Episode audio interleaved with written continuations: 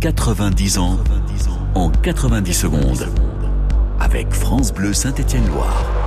Une décennie s'est écoulée depuis la fin de la guerre et la reprise du championnat de France. Nommé entraîneur en 1950, Jean Snella compose un effectif avec des valeurs sûres comme Claude Hab, le gardien de but venu de Béziers en 1952, tout comme le défenseur François Vicard, arrivé de Rouen, le milieu de terrain René Domingo ou encore l'attaquant néerlandais Keith Rivers.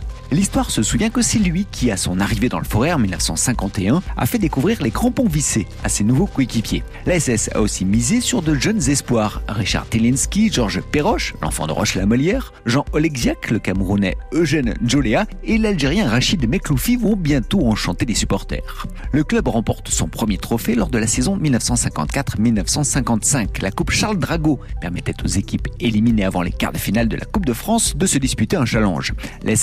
Sedan en finale.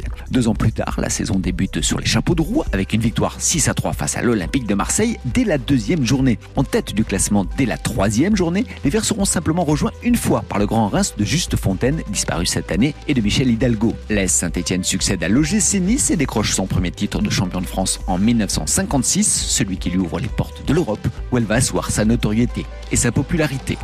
90 ans en 90 secondes. À retrouver sur FranceBleu.fr.